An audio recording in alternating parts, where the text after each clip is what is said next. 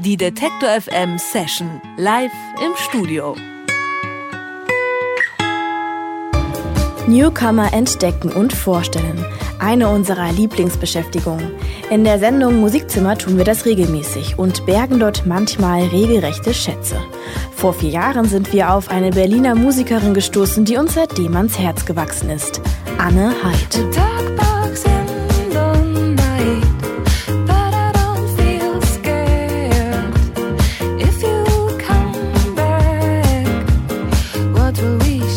Anne Hyde heißt eigentlich Anne Jurz. Ihr Künstlername geht zurück auf Hyde Ashbury, jenem Stadtteil von San Francisco, der in den 60ern Hochburg der Hippie-Kultur war. In ihrer Musik gibt sich Anne Hyde aber alles andere als rückwärtsgewandt. Klassisches Songwriting trifft auf Drumcomputer und Synthesizer.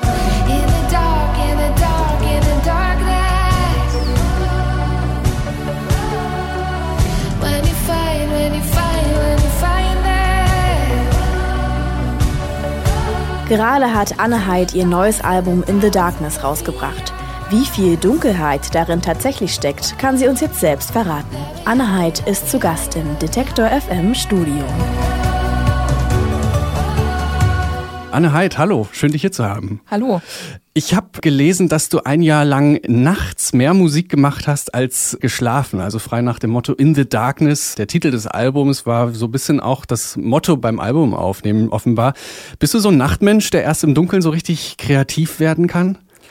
Ich glaube, abends ist immer ein bisschen besser äh, zum Kreativsein. Wenn es sein muss, mache ich das auch schon früh um acht oder so. Aber ähm, ich sag mal, gerade so zum Gesang aufnehmen und so finde ich das irgendwie zu späterer Stunde am Tag irgendwie immer besser. Klingt die Stimme besser abends, ne? Ja, man hat schon ein bisschen, weiß ich nicht, man hat schon ein bisschen geredet und man mhm. ist ein bisschen einfach schon wacher, offener, hoffentlich. Und das Songschreiben aber auch manchmal morgens um acht? Ja, also es kommt, also vielleicht nicht um acht, aber doch, was ich schon manchmal mache, also was ich versuche es eigentlich regelmäßig zu machen, ist ähm, so diese Morgenseiten, wo man einfach irgendwie zehn Minuten mit Stoppuhr einfach schreibt. Mhm. Ganz frei, man sucht sich ein Objekt und dann schreibt man einfach zu diesem Objekt einfach als Schreib. Ah, das ist so ein, so ein, so ein Kniff, den man in so Songwriting-Workshops dann lernt, oder? Ähm, das habe ich mal in so einem Buch gelesen und ich glaube, da ging es einfach um kreatives Schreiben an ja. sich. Und ich glaube, das ist so für jede Art von äh, Schreiben gut, auch wenn man irgendwie eher an einem Buch schreibt oder so. Einfach dieses, man sagt dazu, den inneren Schreiber sozusagen aufwecken erstmal. Ja. Genauso, damit man dann so wach auch durch den Tag geht. Ich habe mal gelesen, dass Dieter Bohlen irgendwie morgens um sechs aufsteht, um dann ganz konzentriert in so einer Frühschicht an Songs zu arbeiten. Könntest du dir sowas vorstellen? Um sechs? Ist ein bisschen zu früh, ne? Also man kann um sechs aufstehen und um acht anfangen. genau. ähm, du hast heute für die Session deine Akustikgitarre dabei. Bei den Albumaufnahmen stand die aber so ein bisschen in der Ecke rum und äh, du hast so ja die Welt der elektronischen Klangsynthese für dich entdeckt. Äh, macht Musik machen am, am Laptop oder am Synthi mehr Spaß als mit der Klampfe? Ah, das kommt immer ganz darauf an, aber momentan ähm schon, ja. Also ich glaube, weil das einfach so neue Möglichkeiten waren, die sich da so erschlossen haben und man sich selber einfach nochmal so ganz anders entdecken kann. Also ich finde, an der Gitarre ist immer alles ein bisschen sanfter, ein bisschen zurückhaltender und irgendwie so, wenn man dann sich so eine Soundlandschaft gebaut hat, dann kann man sich in die viel besser reinfallen lassen. So. Wie hast du dir diese Sinti-Welt erschlossen? Ganz einfach rumprobiert oder irgendwelche YouTube-Tutorials geguckt? Na, als ich ins Studio gegangen bin, äh, ich war im Trickstudio in Berlin für äh, ein paar Wochen da hatte ich davon überhaupt keine Ahnung. Bis dahin hatte ich da sozusagen nur auf meinem iPad mit GarageBand die Skizzen erstellt und gedacht, so in die Richtung und elektronischer. Und dann war da eben auch der Produzent, mit dem ich gearbeitet habe, der Tim. Und ähm, durch diese Zusammenarbeit habe ich dann so nach und nach einfach durch Sachen rumprobieren und beobachten ähm, dazugelernt. Und dann, als das Album immer noch nicht fertig war nach der Studiozeit, habe ich dann zu Hause weitergemacht, mir entsprechend Kram zugelegt und mich dann einfach so reingefitzt, würde ich sagen. Ich bin ja, ich gucke mir dann vielleicht ein paar Videos an oder ich habe auch, glaube ich, ein Buch gelesen, aber das reicht es dann auch. Dann reicht es mir dann auch schon mit Bildung. Dann ja. mache ich einfach. Lieber machen, ja. Richtig. Das ist die ja, beste, beste Möglichkeit. Ja, ja. Love Game heißt der erste Song auf dem Album, eine Computerspiel-Analogie, wenn ich das richtig verstanden habe. Was ist das für ein Spiel? Was muss man da machen? Äh, ich habe zu der Zeit, als der Song entstanden ist, gerade Swordigo gespielt. Das ist so ein, auch auf dem iPad. Mhm. Mein iPad ist jetzt kaputt, deswegen habe ich gerade nicht so viel neuen Input. Aber damals, da habe ich dieses Spiel gespielt. Das ist ein bisschen wie Zelda. Dieses kleine Männchen rennt halt durch die Welt mit dem Schwert und äh, erschließt sich halt diese ganzen Level und kämpft gegen irgendwelche übermächtigen Gegner und äh, muss diese Welt retten. Einfach. Und da gibt es dann halt so, man sammelt halt über den Verlauf des Spiels immer mehr Herzen, also Leben, Lebenserfahrung dazu. Und das war so der ausschlaggebende Punkt, wo ich gedacht habe, ach, wenn das doch so wäre, wenn man irgendwie Beziehungen sozusagen so, so hinter sich lässt oder so, dass man trotzdem irgendwie gestärkt oder so rausgeht und bereit ist, vielleicht dann irgendwann wirklich zu seiner vollen Kraft zu kommen oder so. Das hat ja. einfach nur diesen Gedanken. Und man hat mehr Leben, mehr Herzen beim hat, Computerspiel, ne? Man hat mehr, und man kann vor allem nach einem Game Over immer weitermachen. Ja. Und man hat sogar eine Speicherstelle. Also man wird, es wird gespeichert, man ist am Portal und dann geht es halt von derselben Stelle nochmal los. Und man muss nicht man muss dann nicht aufgeben. Wäre das Leben doch ein Computerspiel, es wäre so viel einfacher. Das wäre toll. Wirklich. Anne Heid ist zu Gast bei Detektor FM und du hast deine Gitarre mitgebracht. Du spielst uns einen Song. Was hören wir denn? Ich spiele den Titelsong In the Darkness in einer äh, schlichten Akustikversion. Bitteschön.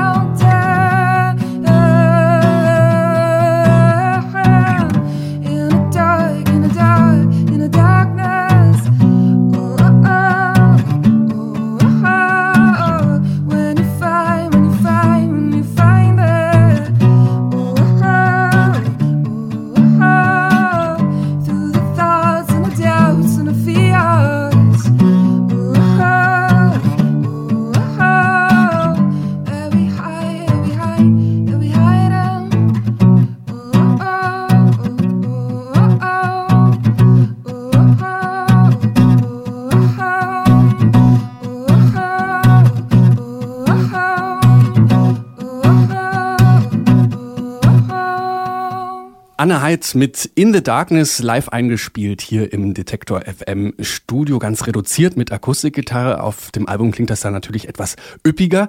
Vor knapp vier Jahren gab es hier in diesem Studio ein Radiokonzert mit Anne Heid, äh, damals noch in Duo-Besetzung. Wie kam es dazu, dass du jetzt solo weitermachst? Das war einfach so, dass die Kirstin zu dem Zeitpunkt ähm, für sich entschieden hat, aus dem Projekt aussteigen zu wollen, weil ich glaube, wir einfach irgendwie vielleicht ein Stück weit auch in unterschiedliche Richtungen wollten. Es war damals, glaube ich, gar nicht so eine musikalische Sache, sondern eher so, ich habe das halt immer mehr so forciert für mich. Und ähm, wir haben zu der Zeit auch nicht in derselben Stadt gewohnt und es war mal so ein bisschen schwer, das so über die Distanz hinweg einfach so intensiv zu, zu haben einfach. Ja. Aber ganz alleine hast du dein neues Album ja nicht produziert. Viele nee. unterschiedliche Produzenten haben dir dabei äh, geholfen. Warum hast du jetzt nicht diesen einen Produzenten gehabt, mit dem du das ganze Album machst, sondern so verschiedene? Das hat sich irgendwie nicht ergeben. Also im Vorfeld, bevor es losging mit den Aufnahmen, da hatten wir schon geschaut, also da hatte ich schon geschaut nach einem, nach so dem einen Produzenten, mit dem man irgendwie arbeiten kann. Das hat sich aber irgendwie nicht, sich nicht so richtig ergeben. Wir hatten so ein paar Test-Sessions, wie man sagt, gemacht und so. Und durch verschiedene Songwriting-Sessions vor allem auch, die ich hatte, da kamen dann einfach so verschiedene Songs zustande und in dem Kontext hat man Leute kennengelernt, hat sich eben ausprobiert und dann, dann war es eben einfach irgendwie so. Und dann habe ich einfach nur versucht, dann jetzt auf dem Album das sozusagen alles so anzuordnen, dass wenn man das hört, dass es einen so von dem ersten Song bis zum letzten so durchträgt und das trotz der unterschiedlichen Stile, die es schon so ein bisschen hat, würde ich sagen, äh, trotzdem ganz gut zusammen Aber, funktioniert. Ja, es, ich wollte gerade sagen, es funktioniert ja auch als Ganzes irgendwie. Man, mhm. man hat jetzt nicht irgendwie den Eindruck, so viele Köche verderben den Brei oder das ist alles Stückwerk, sondern es ist schon irgendwie so ein großes Ganzes. Ja, ich glaube, das hat dann viel mit den Entscheidungen zu tun, welche Songs vielleicht auch jetzt zum, zum Beispiel noch, also einfach auch nicht mit drauf gekommen sind oder welche Versionen von Songs. Es gibt von manchen noch mehrere Versionen. Ah, es gibt also auch einen Giftschrank. Genau, genau. Also du meinst jetzt Gift wie Geschenk. Oder wie Gift. Kann man, kann man unterschiedlich auslegen. Geht beides. Ja. Okay. Ähm, eine dieser Songwriting-Sessions, von denen du gerade gesprochen hast, äh, war mit äh, John Gordon, einem Produzent aus Dänemark. Äh, der hat unter anderem auch an dem Song Satellite mitgeschrieben. Mhm. Oder vielleicht, ich weiß gar nicht, hat er. Ich glaube, er und ähm, noch Songwriterin, ja, ihren Namen ja, weiß ich gerade nicht. Satellite von Lena hat also vermutlich ein ziemlich gutes Gespür dafür, wie Songs für bestimmte Zielgruppen funktionieren. Was kann einem so jemand mitgeben für die eigene Musik? Also wir sind damals nach Dänemark gefahren, um das äh, Stück aufzunehmen und ich hatte den Song auf Gitarre sozusagen geschrieben gehabt und was dann passiert ist, ist, dass wir den nochmal so überarbeitet haben und dann nochmal einfach die Parts ein Stück weit anders angeordnet haben, sodass es vielleicht eine klassischere Pop-Struktur bekommen hat, als mein Song das ursprünglich hatte und dadurch aber irgendwie besser funktioniert einfach. Also von der ganzen Dramaturgie. Ich glaube, da habe ich viel mitgenommen, so einfach von der Zusammenarbeit, so ähm, was Songwriting betrifft.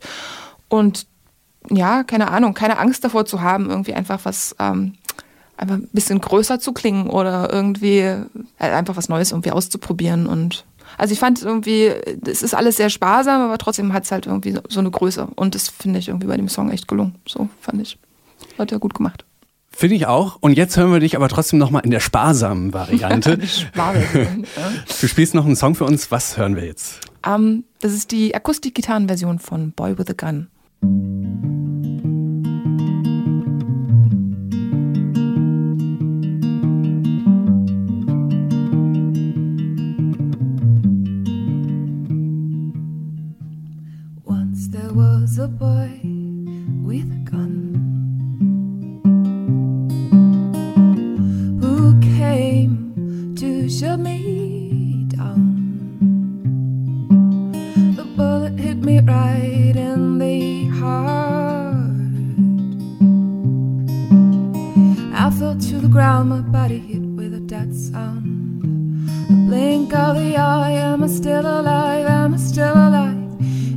Still alive?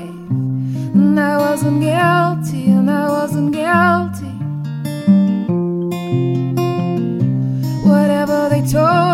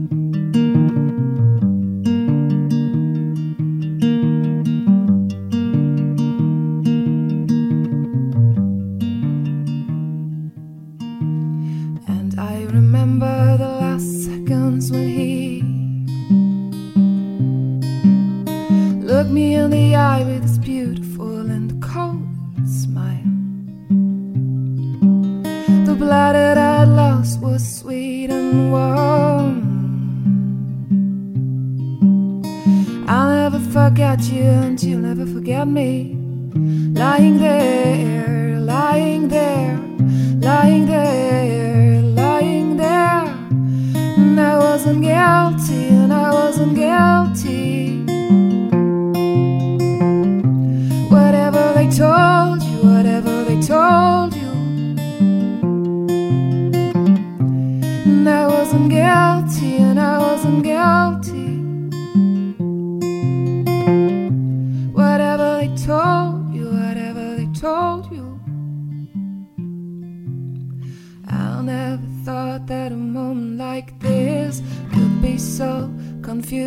beautiful.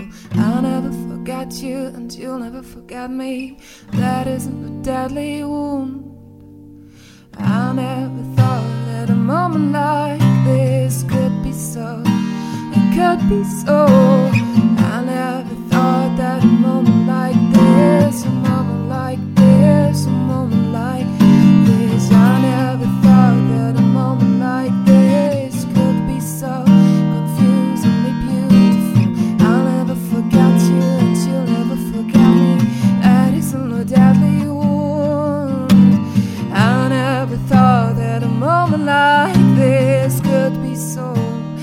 happy soul.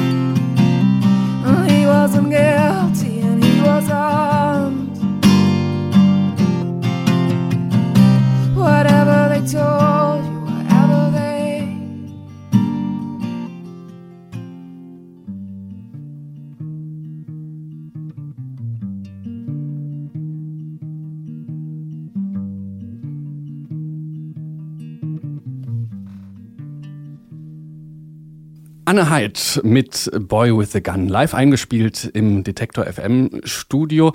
Gerade ist Anne Heids neues Album erschienen. In the Darkness heißt das. Und äh, das Release-Konzert, das war schon letzte Woche. Gibt es eigentlich noch weitere Tourpläne? Ich bin gerade noch am Booking für den Herbst dran, aber ähm, im Sommer jetzt in Berlin gibt es noch zwei Termine. Am 25.06. und am, glaube 16.07. müssen wir auf der Webseite gucken. Ja, freuen wir uns drauf und alle Tourtermine gibt's dann nachher auch online auf Detektor FM, genauso wie diese Session zum Nachhören und Nachsehen. Anne, vielen Dank, dass du da warst. Hat viel Spaß gemacht und ich würde sagen, nächstes Mal warten wir nicht vier Jahre bis, bis zum nächsten. nee, das nächste Album ist schon nicht schon in Arbeit. Genau. Sehr gut. Alles klar. Gut, dann vielen Dank. Die Detektor FM Session live im Studio.